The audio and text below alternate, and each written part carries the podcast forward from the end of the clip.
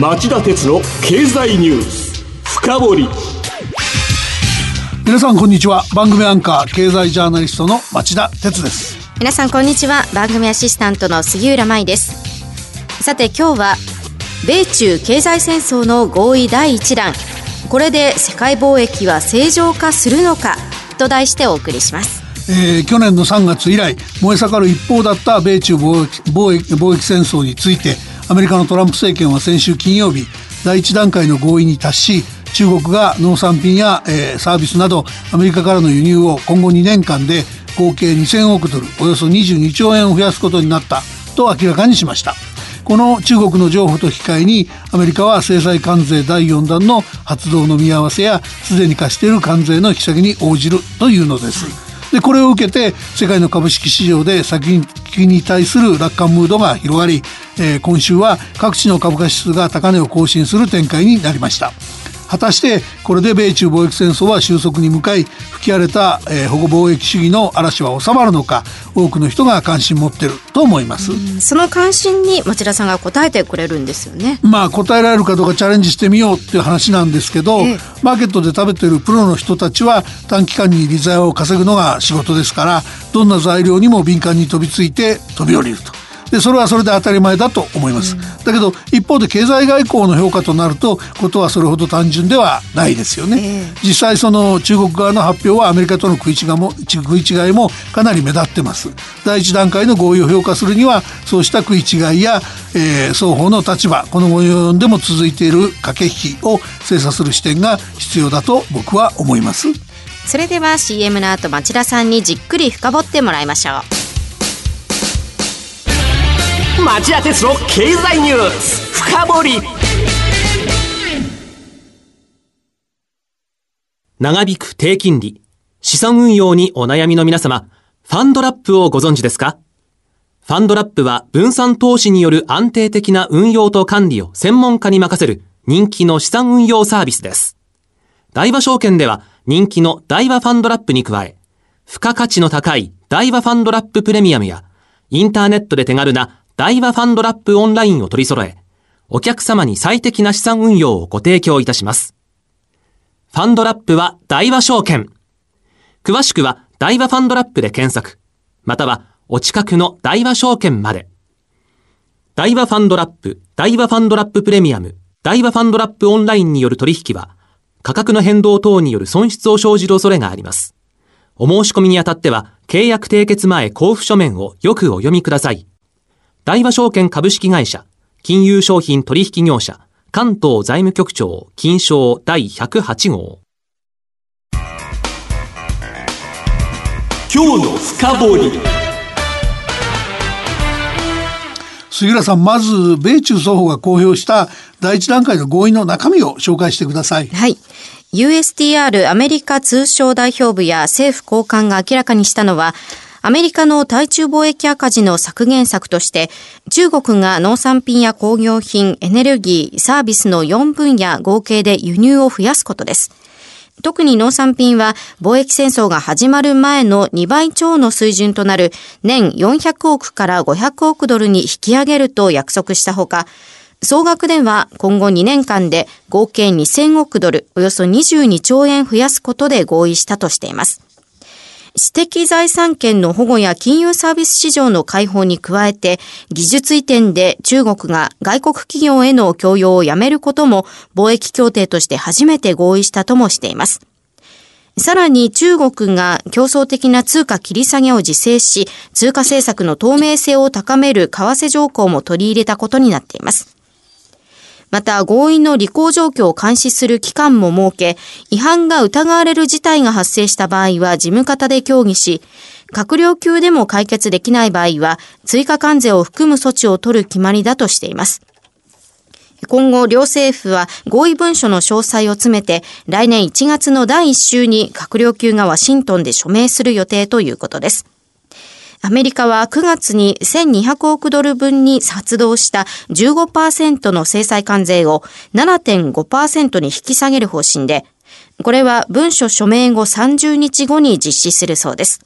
また USTR は先週金曜日、中国との合意を受けて、今週日曜日に予定していたスマートフォンなど1600億ドル分の中国製品に対する制裁関税第4弾の全面発動を無期限で延期すると正式に通知しました。ありがとう。あの、ところがですね、えー、中国国務院が金曜日の深夜、えー、北京で開いた記者会見を並べてみると、第一段階の合意について、アメリカ産の農畜産物の輸入拡大、知的財産権保護、技術移転、金融サービス、為替、紛争解決など9項目に及ぶと明らかにしたものの内容の食い違いも目立ってるんですね。で、例えば関税。えー、先週金曜日のその深夜の記者会見で中国がアメリカは発動済み関税を一部取り消すと約束したと第一弾の合意の成果を強調したんですが、これにすぐさまトランプ大統領が反論して、失礼。関税の大部分は維持される。中国との、えー、第二段階の交渉に使うつもりと述べ、えー、関税を取り下げない考えを強調しました。はい、それからアメリカは今週日曜日に予定していたスマートフォンなどが対象のえー、対中制裁関税第4弾の残り1600億ドル分の発動を見送り、9月発動分の関税率も1.5%あ15%から7.5%に半減する一方で、第1弾から第3弾の25%は維持すると表明したんですが、中国はアメリカが段階的に取り消すと約束したと繰り返し続けている。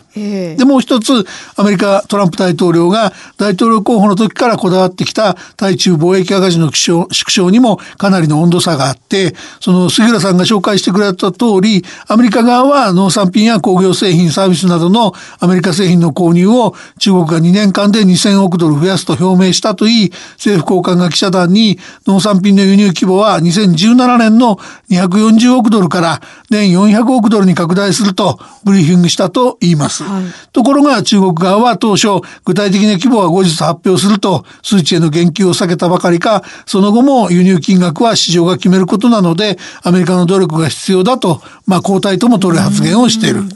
で、合意文書への署名時期も USTR のライトハイザー代表は1月の第1週を目指すと明確に言ってるんですけど、中国側は法律の審査、翻訳などが終わってから決めるとぼかしたまんま。で、米中貿易戦争が本格的な収束に向かうとすれば、えー、トランプ氏が強調したように第2段階の交渉をすぐ始めることになるはずなんですが、中国側は、いや、まずは合意の履行を見極めると慎重なんですね。つまりその合意そのものが本当に合意なのかどうか、今なお不透明な感じも残ってるんですよね。そうですね。で、トランプ大統領や習近平国家主席はどう考えているんですか？まずトランプさんですけどね、ええ、来年その大統領選挙を控えている上、民主党議会による弾劾訴追の危機にあの時点で直面してたわけですから、政治家としては誇示できる成果が欲しい。で、えー、第一段階の合意を、合意を急いだっていうことだと思います。だけど、そのトランプさんってこれまでの対外交渉姿勢見ていただけばいいんですけど、都合が悪くなれば平気で全言翻す大統領でしょ。だから大統領選挙や弾劾裁判の行方次第で、いつそのアメリカの有権者の関心をそらすために第一段階の合意を保護にして中国に対する強硬姿勢を示そうとしてもおかしくないはずですよね。うんえそういう意味では安心できない大統領と言えると思います。それからその議会も含めて対中強硬姿勢っていうのはもはや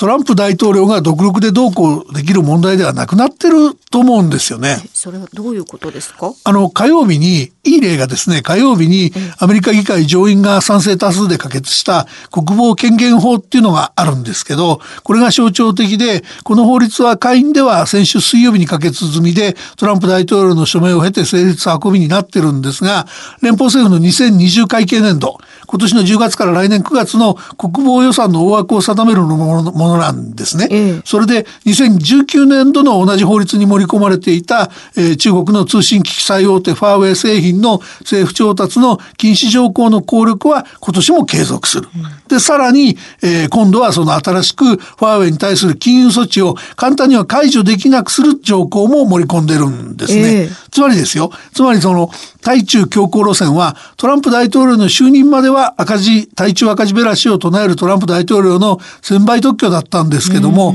この手の話がアメリカの有権者にアピールするんだってはっきりしたことで、アメリカでは他の多くの政治家たちも続々と対中強硬論者になっていっちゃったんですね。えー、で、トランプ大統領ではなくて、議会が、えー、本格的な米中貿易戦争の終結を望まないっていうシナリオも考えられるわけです。でいずれにせよ、えー、来年2020年はアメリカにとって大統領選挙や議会選挙の年ですから近年の傾向を考えると対中貿易戦争を本格的に収束させるというエネルギーよりは中国叩きで自身の支持者にアピールしたいという政治家が優勢だと思います。だとすれば折に触れて何かの拍子に燃え盛ることはあっても終結に向かうことがないのがアメリカにとっての米中貿易戦争なんじゃないでしょうか。う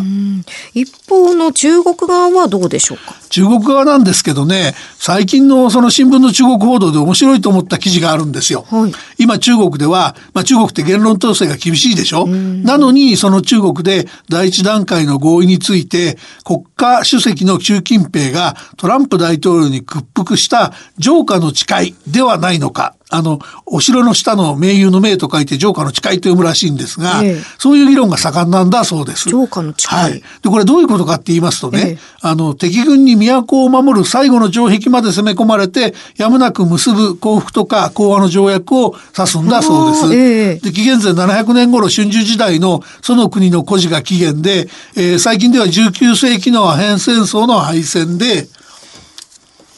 えー、新王朝が香港島をイギリスに、えー、割譲した上、上海などを開港せざるを得なかった南京条約が典型例ということなんだそうです。はい、で、第一段階の合意については、アメリカ側は一方的に合意達成度を監視、査定でき、中国は輸入拡大で今後2年で2000億ドルという数字まで約束してしまったようだとかですね、半年以上も時間を無駄にしてこんな結果かとか、あるいは中国共産党機関紙の人民日報でさえ堂々と報じるのをためらう恥ずかしい内容なのだといった議論がその街中でね、ひそひそ声でやられてるっていうんですね。えー、であの中国政府は強硬派を中心とした洋画師範を相当警戒してるんでしょう。その先週金曜日の中国政府の緊急発表を受けてネット上でね、うん、第一段階の合意に関する勝ち負けや情報の程度を論ずる書き込みが溢れたんですけど大慌てでそれを削除する一幕があったそうです。でまたそのこれまでそのアメリカの措置が中国経済とか中国企業にどういう影響を与えるかっていうアナリストリポートはあの容認されてたんですけど、今回はそれも削除してるっていうんですね。あのなのでそのそもそもその習近平指導部の立場考えますとねトランプ大統領が大統領選有利に戦えるようなそんな妥協するつもりはなかったはずです。それに加えてここへ来ての国内がこんな状態ではとても柔軟姿勢なんか出せないっていうことになってくるんじゃないでしょうかね。以上、今日の深掘りでした。今日は米中経済戦争の合意第一弾。これで世界貿易は正常化するのかと題してお送りしました。番組への感想、質問などがありましたら、ラジオ日経ホームページ内の番組宛てメール送信フォームからメールでお送りください。また、この番組はオンエアから1週間以内なら、ラジコのタイムフリー機能でお聞きいただけます。詳しくは番組ホームページをご覧くださいさて町田さん、今晩11時からの町田鉄の経済リポート深掘りはどんなテーマでしょうか？あの米中対立下のデジタルアジアイノベーションと都市の行方と題して、えー、ゲストに日本経済研究センターの上原正史主任研究研究員をお招きして、えー、伺おうと思っています。それではこの後夜11時から再びお耳にかかりましょう。さようなら